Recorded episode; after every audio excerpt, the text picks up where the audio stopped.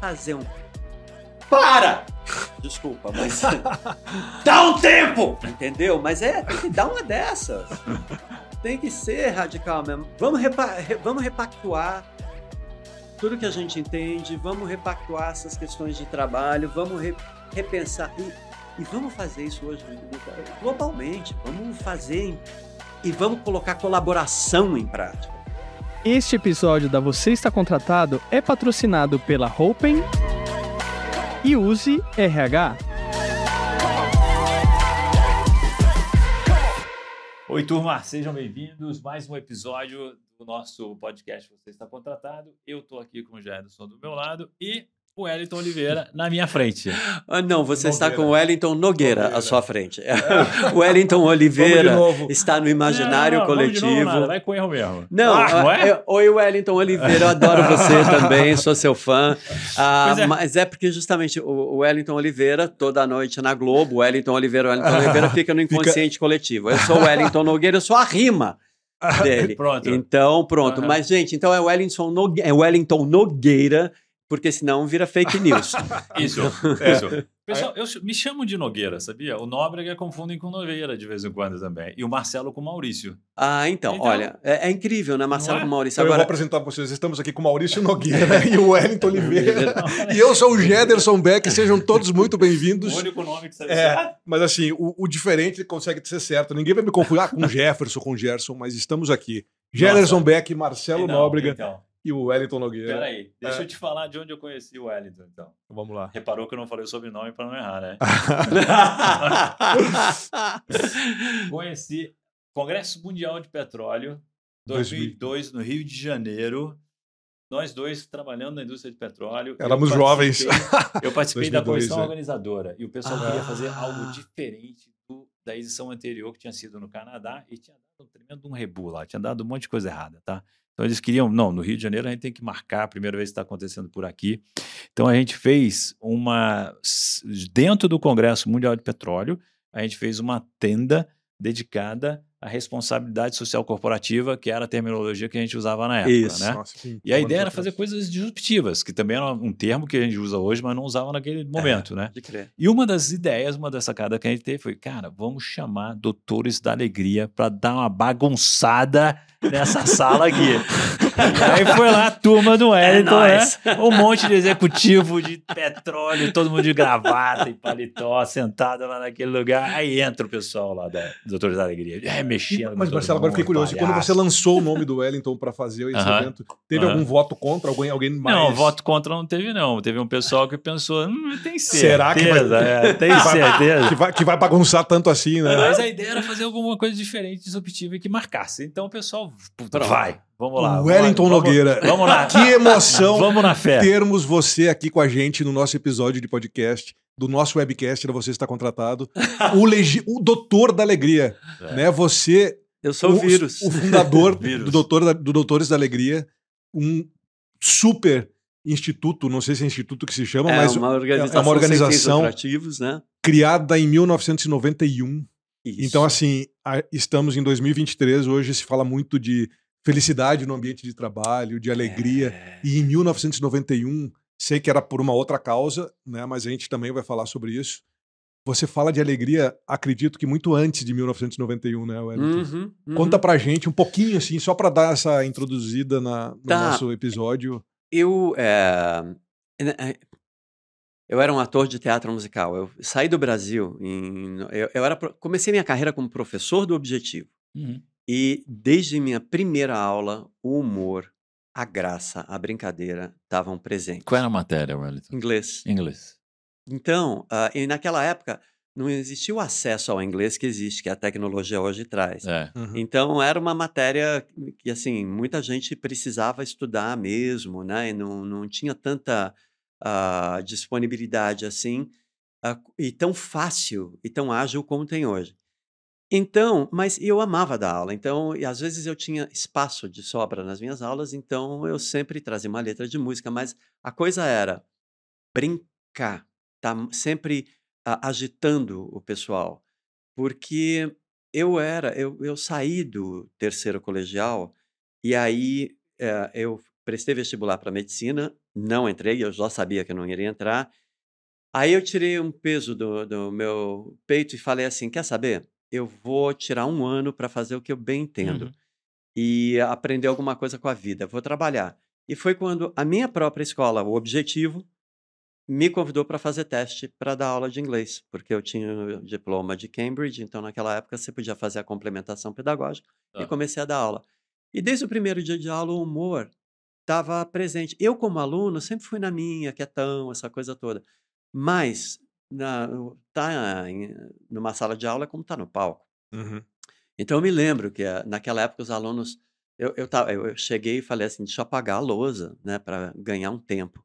E no que eu comecei a, e sentir a classe. E no que eu comecei a apagar a lousa, os alunos começaram a rir, porque eu estava assim de perfil, né, apagando e tentando sentir o drama. E aí eles começaram a rir, eu não estava entendendo nada, até que um aluno falou: professor, a lousa já está apagada. claro, era a primeira aula do dia. Então a, a, eu olhei para a lousa, quando eu vi que eu estava apagando uma lousa apagada, eu tomei um susto tão grande que o apagador voou da minha mão. E no que o apagador voou da minha mão, os alunos começaram a rir mais. E no que eles começaram a rir mais, eu senti assim, sabe, como se fosse um, um jato assim de energia que falou: "Vai por aí". E aí eu me lembro que eu virei para os alunos e falei: "Tá tudo sob controle aqui dentro. Não tem ninguém nervoso". E aí, e você vê, aquela era uma época, né? Assim, nós estamos falando, né? O Brasil ainda militarista, essa coisa uhum, toda, né? Foi uhum. antes da, da, da, do fim da ditadura. Então tinha aquela coisa, né? Da autoridade, o desafio à autoridade. Então foi, um, foi muito legal, porque foi um batismo de fogo e a partir daí as aulas eu vi que a, a graça, o humor, era a forma de conexão, porque eu sempre negociava com os alunos, olha, se todo mundo prestar atenção e eu conseguir dar a matéria toda bonitinho, tirar dúvida e tudo mais, no final da aula, tio Wellington mostra como foi que ele aprendeu a patinar. Então, eu contava histórias para eles, era quase um stand-up, né? E aí chegou uma. Ah, e aí eu cantava.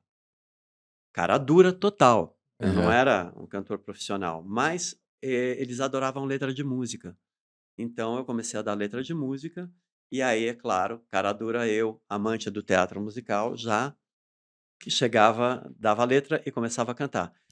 E aí, meu, ficou, virou, eu cantava, eu fazia graça. Então, eu comecei a. Um dia eu apareci num bar chamado Clydes, eu não sei se ele, o Clydes ainda existe, era numa travessa da 9 de julho. E aí eu fui cantar e na época estava moda New York, New York. Então eu cantei, daí o Clydes me contratou para eu ficar uh, aparecendo nos fins de semana à noite. Quer uhum, dizer, então, uhum, uhum, é, é, uhum. tá, sabe quando tá? Minha vida é sempre tudo junto e misturado. E aí chegou uma hora que teve um dia que um aluno, para zoar comigo, falou: o senhor gosta tanto de cantar, né? Eu falei: eu adoro. Ele falou: por que não aprende? E aí. Ah, que maldade de aluno com professor, hein? Mas foi ah. muito bom. Não, ah. eu, eu, cumprimentei ele, né? Falei assim: pô, não é que você tá certo? E na, olha como é a vida. Naquele hum. ano, saindo do uh, tra trabalho, do colégio, né? Uh, à noite, na aula do cursinho, eu sou assaltado. E só que foi um assalto, os caras deviam ser tão amadores que a gente ficou amigo, essa coisa toda, sabe? Eu não tinha um puto no meu bolso, eu não tinha nada para dar, entendi. E aí, mas não, você é um cara legal. Então, assim, fiquei amigo deles. Aí, quando eu saí, eh, quando eles foram embora, eu saí do carro, fiz um xixi assim, enorme na rua. E aí, naquela hora, eu falei assim: eu nasci de novo hoje. Eu não vou viver mais um segundo da minha vida fazendo aquilo que eu não quero. E aí, no dia seguinte, comecei, fui amanhecer no, no consulado americano para ver quais eram as escolas de teatro musical que tinham em Nova York. Porque eu queria fazer teatro musical. Seguiu a recomendação do aluno. Exatamente. Então, é, você vê, a, a, a, sabedoria vem das fontes Isso, mais de, inesperadas. E de ter a cabeça aberta para essas coisas. Ah. Mas eu fui porque eu gostava da ideia de ser um artista completo, que canta, dança e representa. E nessa época aqui no Brasil a gente não tinha essa formação. Hoje não, o Brasil está arrebentando ah. no teatro musical. Uh, mas grandes talentos, inclusive, estão indo para o mundo inteiro. Mas uh, na época, eu, o único lugar onde eu podia estudar e quis estudar foi Nova York, nessa escola que era especializada uhum. em teatro musical. E aí eu fui, fiquei uh, dois anos e meio na escola, que me ano formei. Foi isso? Isso foi 80, uma... 83, final de 83, começo de 84, quando eu cheguei em Nova York. E aí eu fiquei lá até 91. Então, quando eu voltei definitivamente para o Brasil, claro, fazia as voltas para ver a família, Sim. tudo. Mas eu me formei e, e logo que eu me formei, eu tive oportunidade de trabalho por causa da comédia. Porque no casting americano, eu era considerado um tipo estranho uh, e divertido. então, uh, eu comecei a investir na minha carreira. Eu estava vivendo do meu trabalho de ator lá em Nova York, sem ser superstar, nada, não, mas eu estava vivendo do meu trabalho. Hum. E, quando as vacas eram magras, eu dava aula de inglês né? Então, porque é, tinha uma escola que era no Hotel Wellington. Olha só! Chamava The Owen School. O pessoal já acha... Pois é, eu dava aula dono, O professor é, é dono do hotel. Mas você acha, quando tinha os alunos coreanos... Né, esse, alunos... esse hotel é um hotel tradicional para brasileiro, assim, em Nova York, não é? Cheio de, brasileiro. Sempre, né? É dobrando a esquina do Carnegie Hall.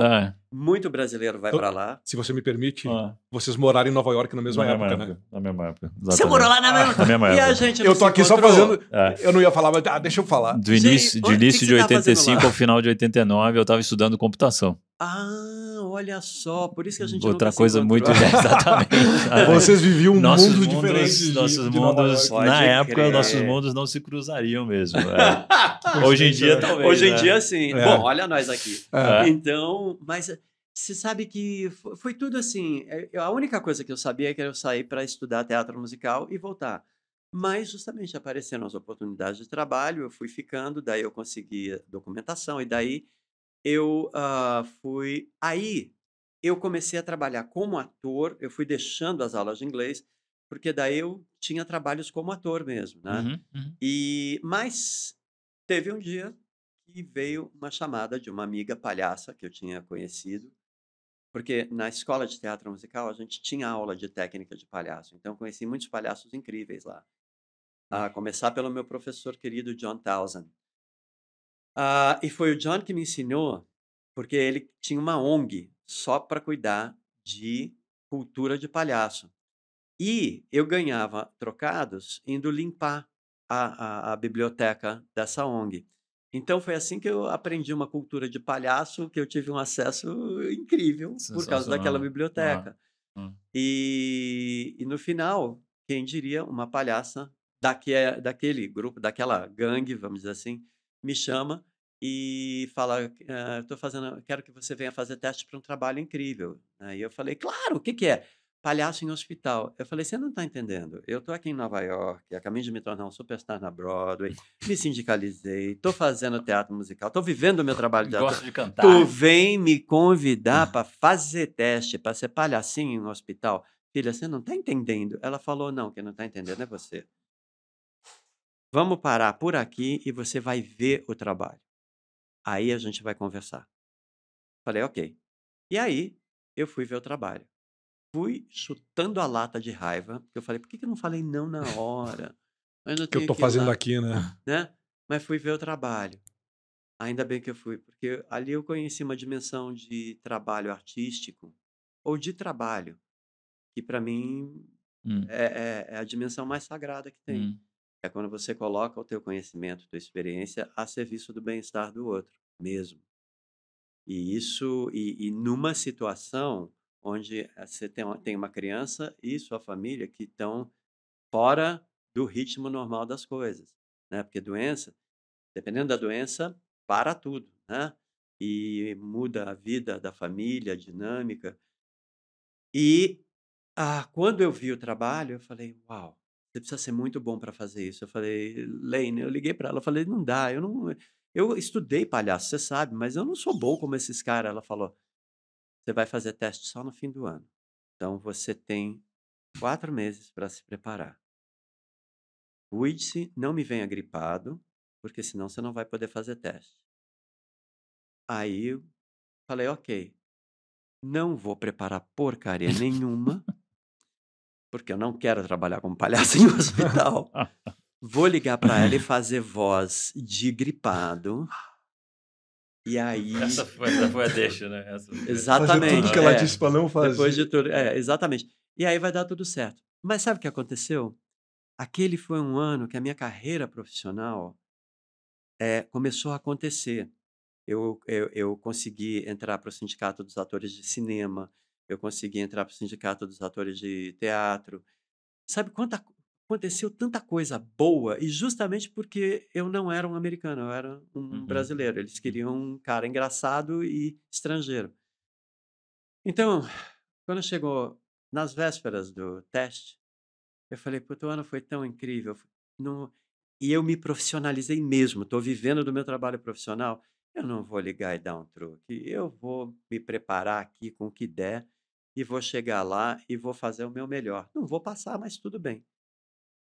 Só que não, aconteceu exatamente o oposto. Uh, eu fui acompanhar, uh, porque parte do, do, do, processo era você passar por alguns quartos com o criador desse trabalho, que é o Michael Christensen, uhum. né, que é um dos cofundadores do Big Apple Circus, e foi ele que criou esse trabalho do palhaço no hospital. Então eu estava trabalhando com o criador. E aí e ele foi de uma generosidade, de uma ah, assim, de uma delicadeza e de uma seriedade ao trabalho, àquele momento do teste. E então e o primeiro quarto era sempre assim. Quem está fazendo teste, mais observa e vai aos poucos entrando na brincadeira. No segundo quarto já entra meio a meio, no terceiro, aí eu tinha que mostrar o que eu tinha preparado. Então a gente teve esse, é, é, esse momento né, para se aproximar, se conhecer, e eu pude vendo como era o trabalho. E eu fiquei encantado, porque isso é o que me trouxe essa dimensão do sagrado na arte, é, e que eu falei, bom, vamos ver o que, que vai acontecer. E foi incrível, porque ah, quando eu cheguei para trabalhar com a criança, ah, era a terceira ou a quarta criança que eu visitava, né? depois desse aquecimento, parecia que a gente tinha ensaiado a noite inteira, foi assim. Ah, deu tudo certo. Foi isso. E aí eu, aí eu vivi na pele essa dimensão do trabalho. E aí minha vida mudou para sempre. Mudou para sempre, né? E foram 25 anos de Doutora de Alegria, o negócio expandiu, cresceu, tem várias outras instituições que fazem trabalhos parecidos e que vocês isso, ajudaram isso, também. Né? Exatamente. Né? Como é que isso tudo agora converte de pro para Wellington? 2023, né? Pro Wellington 2023. 2023, é verdade. Ah, aliás, já quase 2024, né? Porque nós é, estamos em setembro. Tá, então, aí, bora lá, ótimo. Então, Pé no acelerador, né? então, foi o Instituto do Futuro. Estava eu calmo, tranquilo e pacato na minha vida aqui no Brasil quando uh, eu conheci um, um, americano, que é o americano mais brasileiro que eu conheço, hum. chama David Evan Harris. Parece nome de eh, astro de rock, né? Roqueiro, total. Exatamente. E aí o David, ele começou a trabalhar no Instituto do Futuro, lá em Palo Alto. Ele morou no Brasil durante muitos anos. Falava um, fala um português maravilhoso. E foi assim que a gente se conheceu.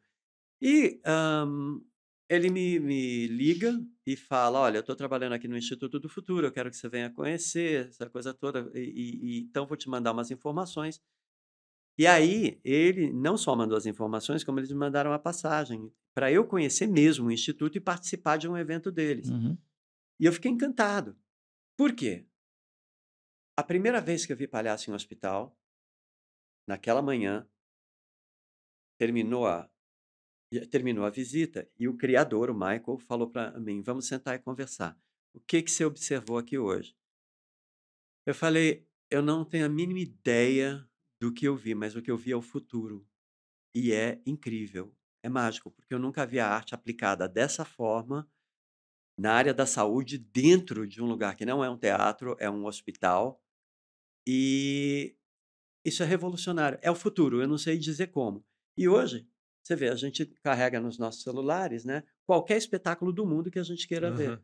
Eles vêm até a gente. Uhum. O palhaço e até a plateia com certeza é um sinal fraco de futuro, porque gerou uma tendência, né? O trabalho se espalhou que influenciou Hollywood, influenciador, uhum. influenciou Hollywood a fazer o filme Pat Adams, O Amor é Contagioso. E nesse, nessa história do palhaço no hospital, o Pat é um médico que se tornou palhaço para trabalhar de um jeito diferente com os pacientes. Então, você vê, o próprio PET é um outro sinal fraco de futuro. Sinal fraco são terminologias de futurismo, de futurismo. que o Hélio está usando agora. Tá? É, então, é. Eu estou aqui com um cara de que estou entendendo. Fica a dica aqui para o pessoal é, também. Desculpa. Não, mas é excelente, a gente aproveita.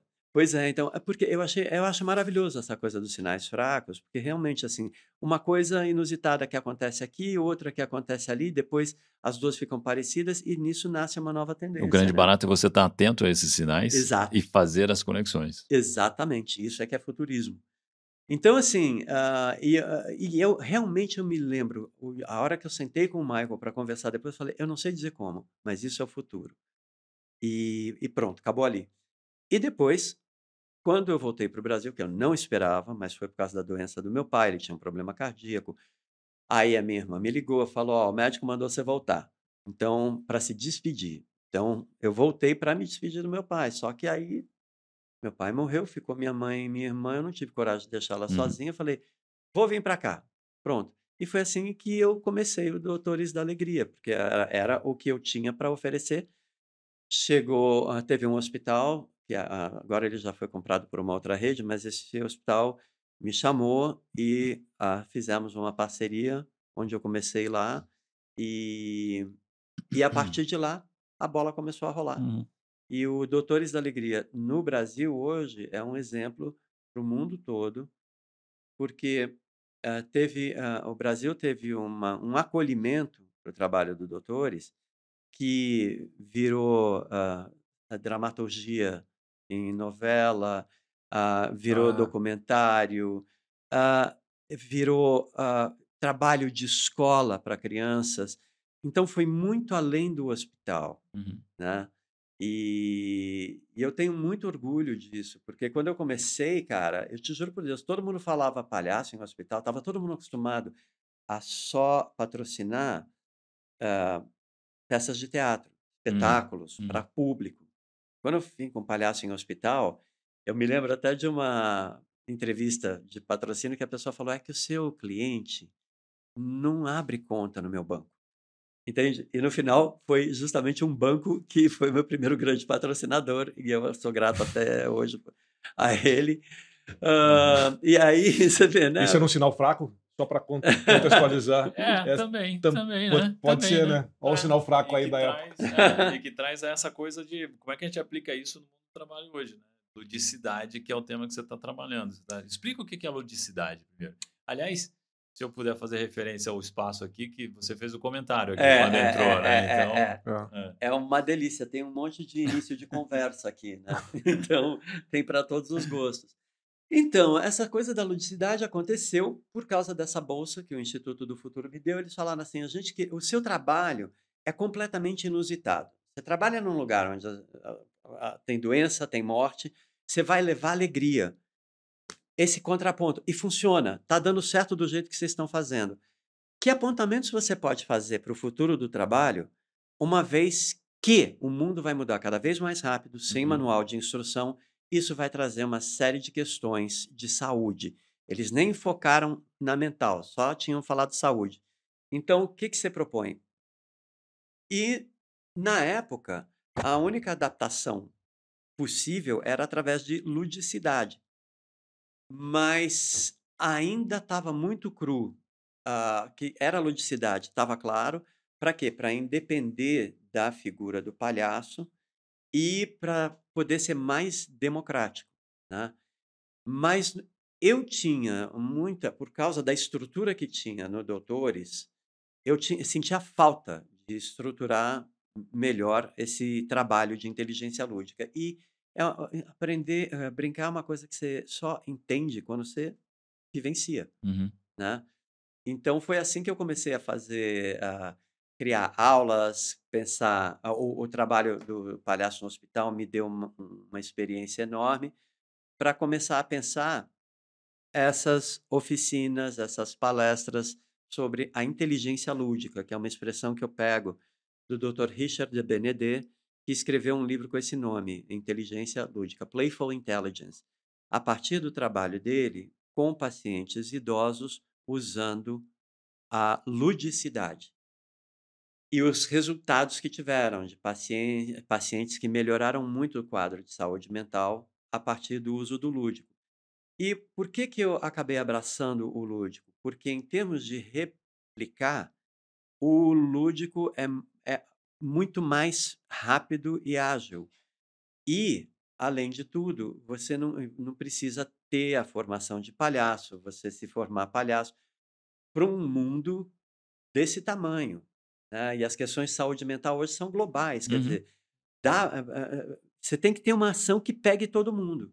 Brincar Alcance, foi como, né? foi como todos nós começamos a aprender tudo na vida.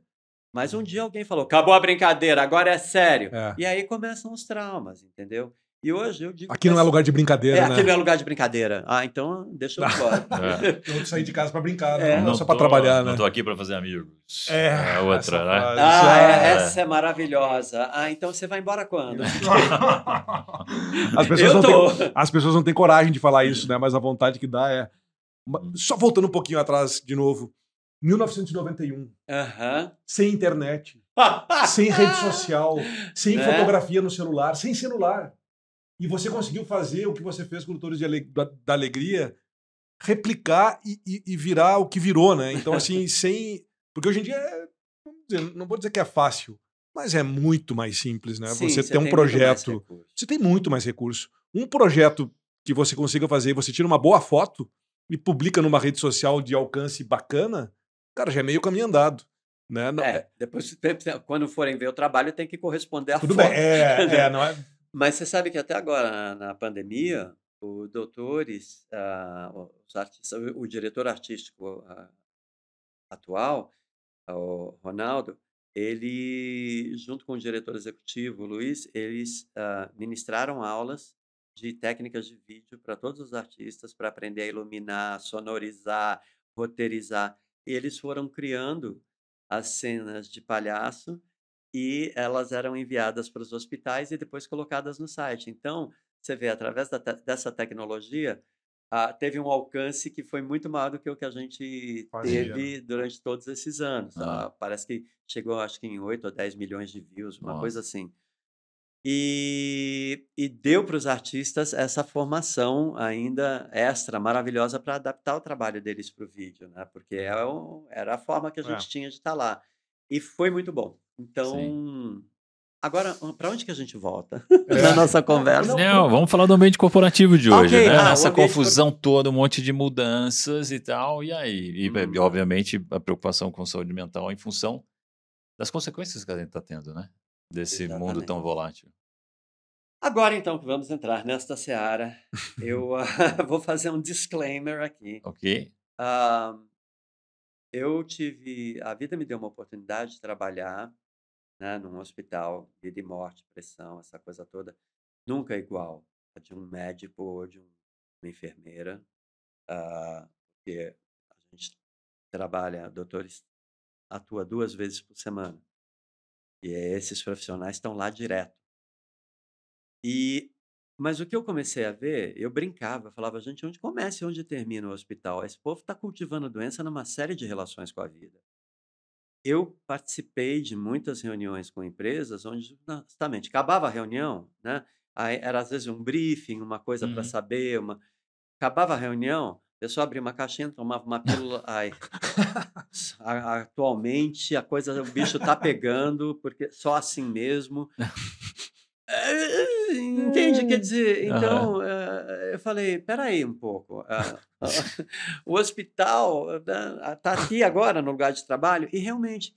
E aí começaram a aparecer né, os relatos de pessoas que se afastaram, uhum, que uh, uh, se afastaram por questão de problemas de saúde, depois a coisa ficou mais forte. Quer dizer, eu falei, opa, o, o, o que está acontecendo? Em 91 era pouquinho, era um caso aqui, outro ali. Só que hoje Uh, hoje, vem cá, tem um mundo aí chamado trabalho que está gritando, me muda. vamos fazer diferente e vamos privilegiar saúde e bem-estar. É, é, saúde e bem-estar hoje é tão importante quanto os direitos trabalhistas pelos quais se lutou nos anos 70, 80, porque hum. ah, nós todos estamos na mesma situação. Nós todos estamos vivendo no mesmo mundo que está mudando cada vez mais rápido, sem manual de instrução. Então, até ontem, quando eu cheguei em casa, era assim. Agora, hoje, agora, uh, acordei já é assado. Então, uh, as transições precisam de tempo, uh, a rapidez está sendo cada vez maior, tudo é para ontem, muita pressão para as entregas. né? Isso não é vida. Desculpa, mas isso não é vida e isso é. E, e, o número de doenças que vem crescendo cada vez mais, eu acho que já tem um sinal bem forte. Uhum. Mudanças precisam ser feitas uhum. na maneira como a gente lida com vida e trabalho, principalmente nas metrópoles. E como é que você leva isso para dentro das empresas? Para os RHs, para as pessoas em posição de liderança? ah, cada criança tem seu tempo. então, não, as, a, é assim, o que, que eu observo mais né, nas reuniões que eu faço e tudo mais? Um, que dá resultado, dá. Né? O resultado de uma, duas, três oficinas que uhum. você faça, porque, primeiro, naturalmente, quando você coloca o povo no movimento lúdico, uh, naturalmente as crianças que nós nos tornamos começam a voltar. Isso é muito saudável. Ah, as pessoas têm a oportunidade de ver os colegas de trabalho num ponto de vista completamente inusitado e onde todo mundo está fazendo parte da brincadeira. Que tipo de brincadeira vocês fazem? São só brincadeiras que estimulam a presença, o olhar, a escuta, o cérebro. Ah, são, ah, eu não chego nem a chamar de jogos, porque jogos têm estruturas. E aqui, uh, essas brincadeiras todas são meios para a gente exercitar corpo, cérebro, olhar, escuta, respiração, uhum. né? que é presença. Que é o grande. Porque o mundo está indo tão rápido que o cara está indo lá para o futuro para bater a meta. Né? No futuro. Não aconteceu ainda. Futuro. Só que ele está correndo atrás do prejuízo aqui no passado, que já foi, não volta mais. Mas então, se você for fotografar o ser humano contemporâneo, ele está nesse movimento de vai e vem. Então vai sair o quê? Um borrão. E no modo borrão, a gente não está presente. Então a gente não está inteiro. Se a gente não está inteiro, a gente é suscetível a qualquer comando que a gente receba. Não, a entrega tem que ser feita amanhã. Não, isso aqui precisa ser para ontem. E as pessoas zelam pela sua estabilidade, elas começam a se assustar ou friquear, justamente porque tem a entrega para fazer. Eu tenho mais 608 coisas que estão acontecendo. Como é que eu vou fazer? E, e, e aí começa a ansiedade, é. angústia. Sair de reunião. Quantos relatos eu ouvi? Ah, para ir para essa reunião aqui agora, eu tenho que tomar umas gotas. Uhum. Entende? Quer dizer, então, o que está se fazendo no campo do trabalho em nome de produtividade, em nome de entrega. Uh, e o, com interesse de quem ou de que, e porque a sensação que me dá é que, ah, tem vaga, as vagas não estão sobrando, tem muita gente querendo trabalhar, então quem consegue faz o que tem que fazer para ficar. Essa é a impressão que me dá, é uma leitura que uh, eu faço diante dos relatos que eu escuto. Uhum. Então. E que deve ser muitos, hein, Wellington? Porque você, assim, a gente, somos nós três somos colegas de, de mentoria na Top to You, né? Uhum. E imagina. recomendação para o pessoal é. dar uma olhada na Top 2, uma plataforma, plataforma é. de mentoria. Nós três estamos lá como é. mentores. É então, dá, dá o Google aí, enquanto o site deles dá uma olhada no que a gente faz. Mas eu já fiquei curioso para saber as pessoas que te procuram, o que, que querem ouvir do Wellington Nogueira, né, com relação a isso, né, com relação a. Pode crer. É, é, é muito. Você deve ter muito relato de muita coisa que acontece no mundo corporativo, né? Sim. que vem disso, né? Dessa pressão. E a gente acaba mentorando através da, da, da Top 2 muita liderança, né? Porque é, um, é uma plataforma para líderes, né? De formação de liderança. E aí as angústias devem vir todas para cima de você, né? E aí, Wellington, o que, que eu faço com isso, né? Como é que eu trabalho? A primeira resposta é respira.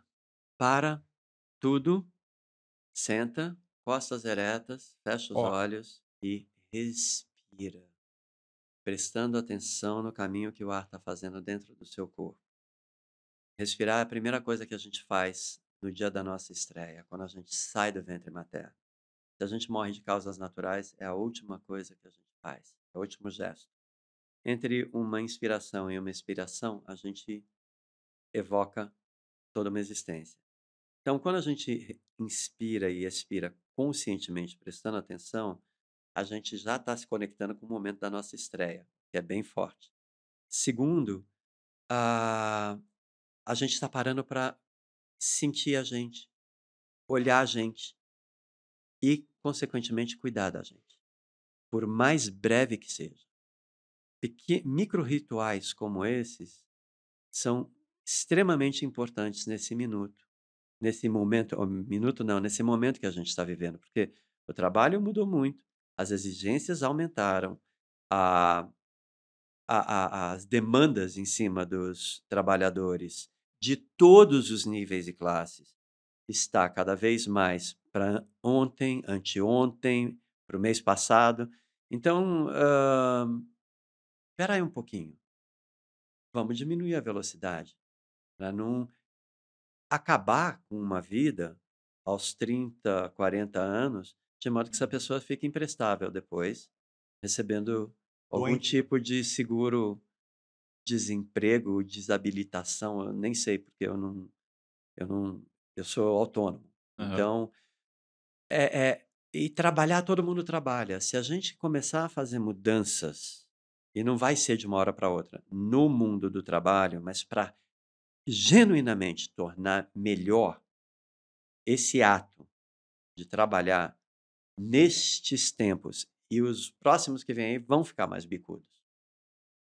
A gente está todo dia já sendo anunciado que do, do aquecimento global, que uhum. não é uma mentira, não. que é verdade e, e que a gente, enfim, estamos onde estamos. A, as, a competição não vai ter lugar para todo mundo, a competição está cada vez maior. Então, por acaso, eu estou numa área que chama empreendedorismo social, uh, onde você pode ver o que está errado no mundo e pro, propor novas práticas e tornar esse mundo melhor e viver disso.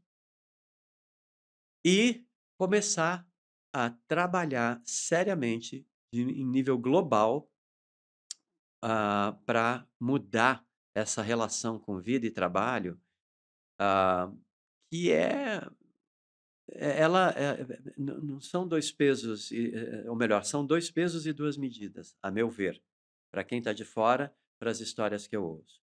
Porque se ainda você chega, vai trabalhar, faz o seu trabalho, sai, e você tem tempo de ir para sua casa, passar numa academia, enfim, criar uma vida saudável, jantar com a família, Beleza, mas uma cidade como São Paulo não é isso que acontece. Até muitas vezes porque choveu um pouco mais forte você vai talvez conseguir dar um beijo nos uhum. filhos que já vão estar tá dormindo e você vai se sentir, essa pessoa vai se sentir mal depois. Quer dizer, a, a, a pandemia trouxe uma oportunidade do trabalho remoto, uh, mas fica muito aquela história, quem está realmente trabalhando. Então tem uma, uma coisa de controle muito forte. E o trabalho no hospital, eh, o meu, as, as, nossas lideranças lá nos Estados Unidos, né, que aqui eu me tornei um líder, mas lá eu era liderado. Ah, tudo, tudo, é, tudo era sobre cuidar. Eu me lembro a primeira vez que uma criança com a qual eu trabalhava morreu, o fundador do trabalho, ele me ligou. Ele falou: você perdeu uma paciente ontem. Como é que você está? Como foi? Entende? Então, eu acho que é muito importante resgatar cuidado. humano, relação humana de qualidade dentro do trabalho. Como e o desafio é, é para isso acontecer, você precisa ter uma base de confiança, uhum. né? Não é, é o respeito é importante, mas confiança. Mas quando está todo mundo inseguro, às vezes tem alguém que uh, quer andar mais rápido que você. Uhum. Enfim, a gente já sabe dessas histórias todas, eu não quero nem entrar, mas já dei assim, já pus o pé na, na ponta da, da praia. Então, assim, nós estamos numa situação onde ou a gente faz um movimento coletivo ou a gente uh, sai do, desse mundo hoje e, é claro, grande parte representada pelo mundo corporativo, vai buscar uma solução fora e volta com algo concreto, avaliado, medido, que daí você pode falar, vamos escalar isso, e porque assim a gente viu que é garantido e tudo mais. Mas o ideal seria que todas as empresas, uh, com o conhecimento e a tecnologia que elas têm, quisessem mudar também o olhar sobre o que, que é sucesso, o que, que é faturamento, uh, ao ver o quanto que se economiza em gastos com saúde pelas pessoas que ficam afetadas por problemas de saúde mental, traumas, tudo isso causado no trabalho. Então, assim, e está sendo causado é como uma epidemia. Um está fazendo para o outro, um está fazendo para o outro. Então a gente tem que parar. Achei interessante quando você fez essa demonstração né, de futuro, a pessoa está lá no futuro, ou olhando para o passado e esquecendo do presente, né? E aí me veio essa fotografia na, na minha frente, que então, ou, ou, seja, a gente vive um borrão, né? Exato. Então, como é que eu faço para colocar uma lente, seja um óculos, um binóculo, alguma coisa, para eu conseguir ter nitidez à minha frente daquilo que eu deveria estar tá fazendo ou aquilo que importa para mim, né? E o que importa para mim é diferente do que importa para o meu liderado, ou para o meu chefe, ou para o dono da empresa. Enfim, é conseguir colocar todos esses essas ferramentas em cima, em cima de uma mesa e se falar dentro de um ambiente de confiança sobre o que, que o que, que para você faz sentido que eu não estou conseguindo te entregar ou o que, que eu estou te pedindo que para você não, não, não faz o menor sentido, né? Então, assim, é criar esse diálogo e criar esse, esse ambiente de confiança plena para se poder ter resultados melhores e ter e aí sim você focar no resultado, no faturamento, no lucro, no crescimento, no futuro que se, que se almeja, né? E não. As, as pessoas estão tão meio delirando, né? É uma, é uma coisa. É uma. É uma, e, e no, é uma mais... velocidade assustadora, mas no sentido de. Cara, para onde? Para quê? E com que, com que propósito, né? É, então por isso que tá esse borrão, né? E hoje e a gente tá todo mundo assustado, né? E no modo borrão, o ser humano é altamente suscetível, porque ele, a primeira coisa que ele pensa é: não posso perder meu trabalho. É. Então ele vai e faz. Tem as entregas para fazer. Ele vai e entrega. se joga, ele uhum. entrega, se esfola. Hum. Chega em casa, não, não pôde dar um beijo no filho porque chegou tarde. Porra, já vem culpa. Uhum. É, já vem.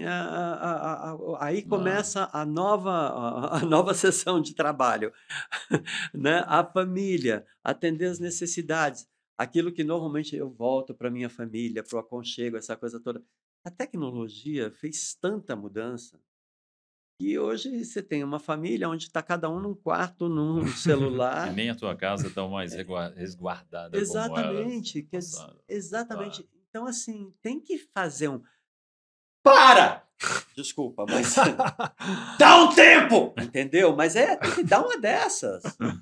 tem que ser radical mesmo. Vamos, repa vamos repactuar tudo que a gente entende, vamos repactuar essas questões de trabalho, vamos re repensar. E, e vamos fazer isso hoje globalmente, vamos fazer em, e vamos colocar colaboração em prática, porque o futuro do trabalho está uhum. aí. Colaborativo. Para o tamanho uhum. das encrencas que a gente está cultivando, uhum. como essas, não é só o aquecimento global, é o aquecimento mental também. Uhum. Né? Eh, de, de neurônio sendo frito. Uhum. Então, uh, a gente precisa colaborar. E a gente precisa não ter medo de fazer mudanças que são arrebatadoras pela sua beleza, pelo, pelo seu cuidado pelo ser humano. Sabe? Então é isso. Porque senão fica parecendo que você é soft demais. E trabalho, todas as palavras oriundas de trabalho são tá em torno de sacrifício e tudo mais. Então, uh, mais renascimento, sabe? Onde a gente possa viver e, e falar que ao final de um dia, meu trabalho foi, eu posso chamá-lo de arte. Hum.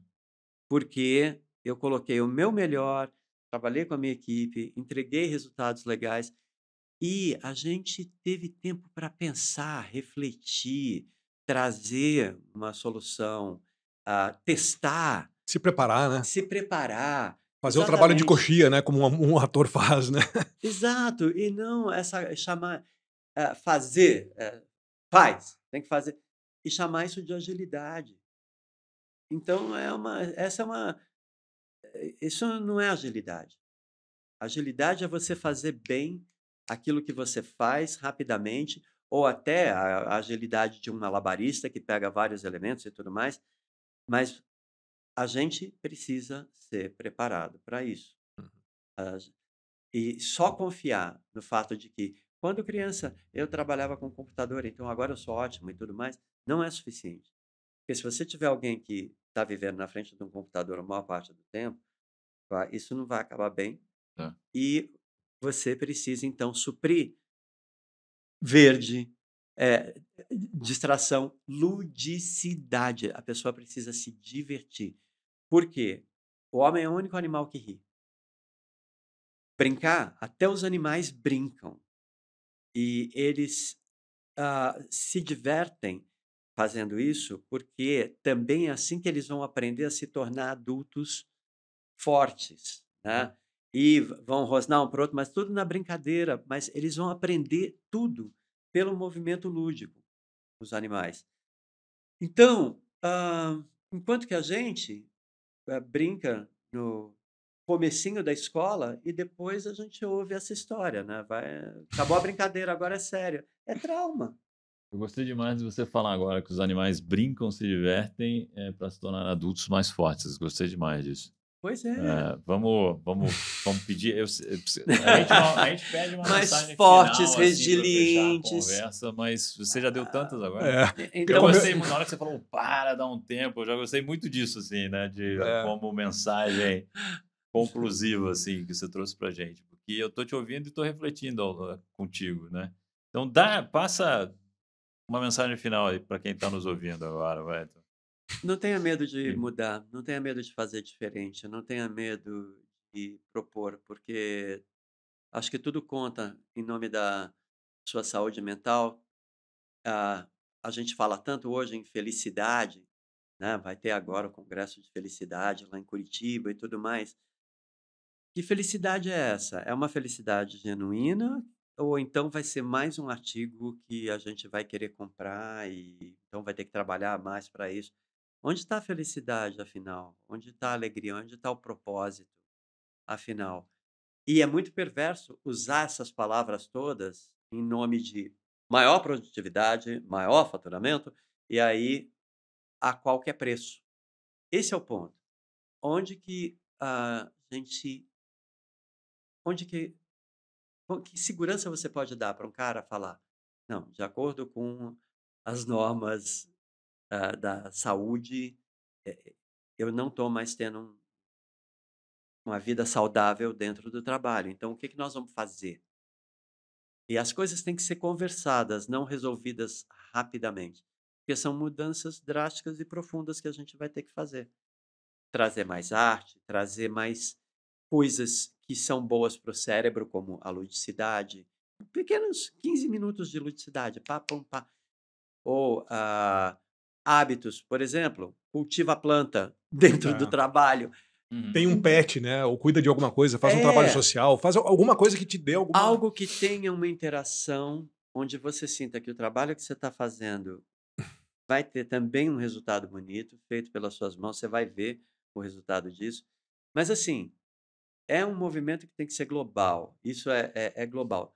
E é corajoso, porque ah, quando a gente pensa justamente nos, nas grandes empresas que hoje né, estão aí ah, dominando o mundo, a tarefa é árdua, mas eu acho que a gente tem que começar hum, a, a não ter medo, não de, medo de fazer mudança. Fazer a mudança. Boa. Exatamente. Ótimo. A gente merece.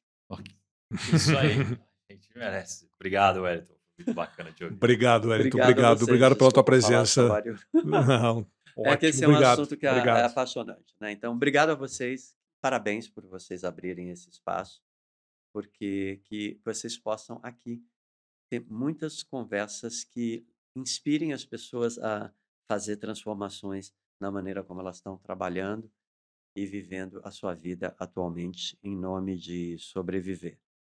Porque, é, que eu saiba, eu não conheço muitas histórias de propósito onde a ideia é você se acabar por uma causa ou por um emprego. Então, a ideia é, com o trabalho, tornar o mundo melhor. Então, Vamos Tra precisar teu, de todo mundo. seu trabalho seja uma arte, foi outra coisa que eu guardei aqui. Aí, exatamente. É. Onde está a arte do trabalho?